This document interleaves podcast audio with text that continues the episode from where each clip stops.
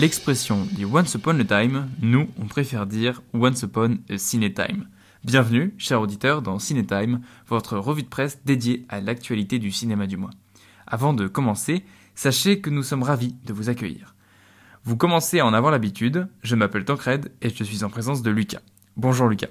Bonjour à tous, bonjour Tancred. Je vous l'annonce, programme chargé à l'approche des fêtes de fin d'année. Si vous aimez l'adaptation du jeu vidéo sur le grand écran, théoriser sur le ou les hommes araignées, ou encore exploser les estimations d'une vente aux enchères, alors vous êtes au bon endroit. Et pour débuter cette émission, commençons par la série qui a su se démarquer ce mois-ci, Arkane. Imagining yourself a hero. Then what are you waiting for?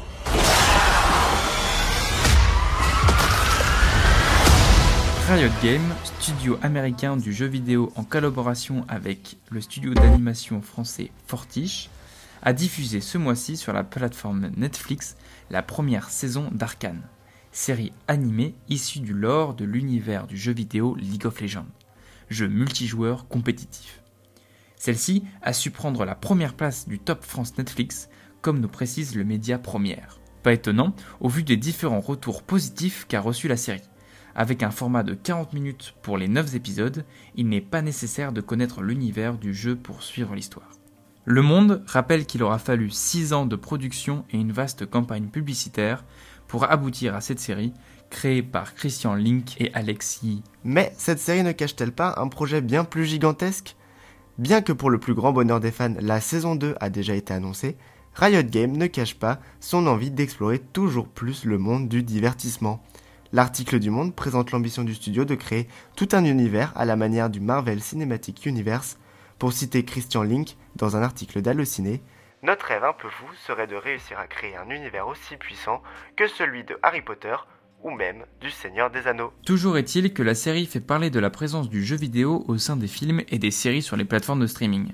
Le Monde évoque la série Castlevania, qui a débuté sa diffusion en 2017, la série The Witcher, avec sa saison 2 attendue pour le 17 décembre, ou encore le film Warcraft, paru en 2016.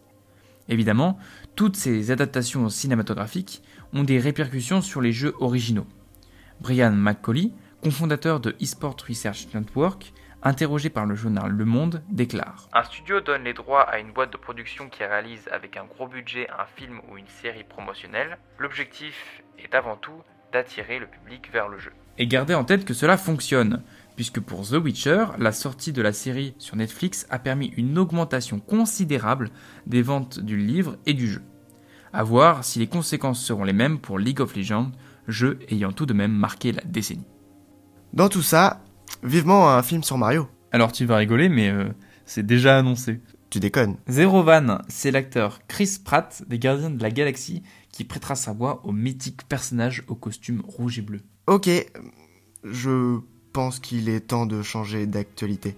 Ce mois-ci, ce n'est pas les gardiens qui ont fait parler le monde d'Internet, mais l'arrivée prochaine du film Spider-Man No Way Home.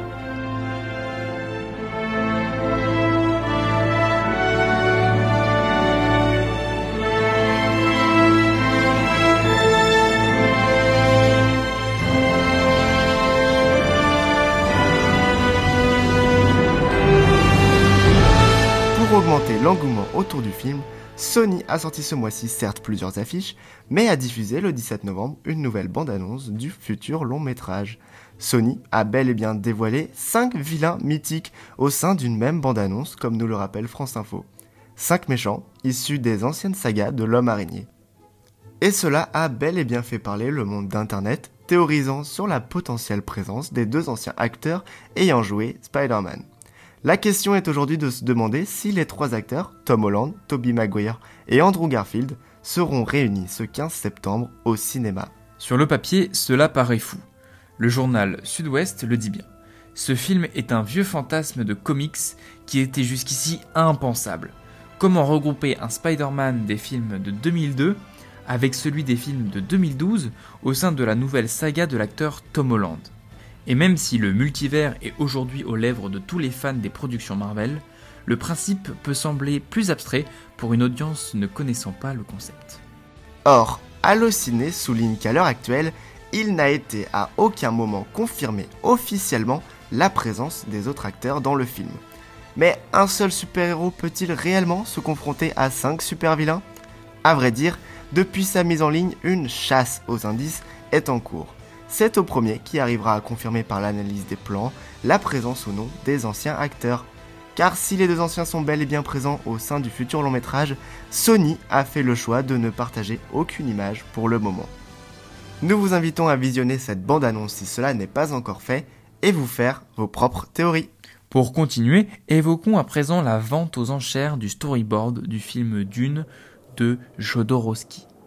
Le 11 novembre, le Figaro publie un article sur la prochaine vente du document du travail du réalisateur franco-italien pour son projet Dune. Attention, ici nous ne parlons en aucun cas de l'adaptation de Dune de Denis Villeneuve sortie en septembre dernier, mais nous parlons d'une version du film d'avant les années 2000 qui n'est jamais sortie par manque de budget. Un film de plus de 10 heures sans coupure avec un casting colossal. Ce film de science-fiction était probablement l'un des projets les plus ambitieux du cinéma pour reprendre les mots d'Allociné. Alors, pourquoi parle-t-on de la vente aux enchères du storyboard de ce film? La raison, estimé entre 25 000 et 35 000 euros, le document a atteint des prix bien au-dessus des attentes ce 22 novembre. Lucas, as-tu une idée de la somme atteinte? Allez, je dirais beaucoup. Tu te rends bien compte que tu as déjà fait cette blague euh, lors du premier épisode?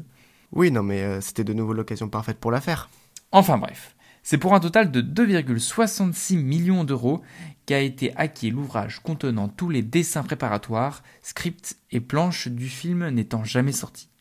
Comme le précise le média Première, le storyboard acquis par un Américain n'ayant pas dévoilé son identité dépasse 106,4 fois l'estimation initiale. Alors que la maison d'enchères déclare que l'estimation prenait en compte l'actuel succès du film Dune sorti cette année. Parlons à présent de quelques actualités brèves. On va s'écarter 30 secondes du cinéma, mais nous évoquerons une nouvelle fois Netflix. Promis, c'est la dernière fois pour ce mois-ci. Depuis le 3 novembre en France, Netflix vient de lancer un nouveau service sur sa plateforme de streaming, Netflix Games. Oui oui, il est dorénavant possible de télécharger des jeux vidéo sur la plateforme au grand N rouge. Sans frais ajoutés à l'abonnement, sans publicité, la plateforme propose à ses abonnés ses propres jeux. Il n'est pas question de télécharger ici le dernier jeu en tendance. Si vous désirez jeter un œil, le catalogue contient 6 jeux, dont 2 de l'univers de Stranger Things.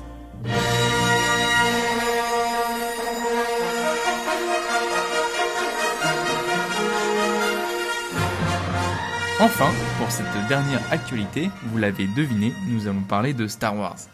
Kathleen Kennedy, présidente de Lucasfilm, a suggéré lors d'un interview avec le média Empire la possibilité à l'avenir de retrouver à nouveau les personnages de Rey, Poe Dameron ou encore Finn. Alors que, rappelons, le dernier film a fait diviser les fans, la présidente déclare Ce ne sont certainement pas des personnages que nous allons oublier. Ils vont vivre encore, il y a des discussions qui se feront avec l'équipe créative à ce sujet. Toujours est-il que pour les fans de Star Wars, la Force s'apprête à revenir prochainement sur nos écrans, avec l'arrivée du livre de Boba Fett sur Disney+. Tout comme Cinetime qui reviendra sur vos écrans et vos oreilles dès le mois prochain. En attendant, nous espérons que la Force sera avec vous tout au long du mois de décembre. C'était Tancred et Lucas pour votre revue de presse Cinetime.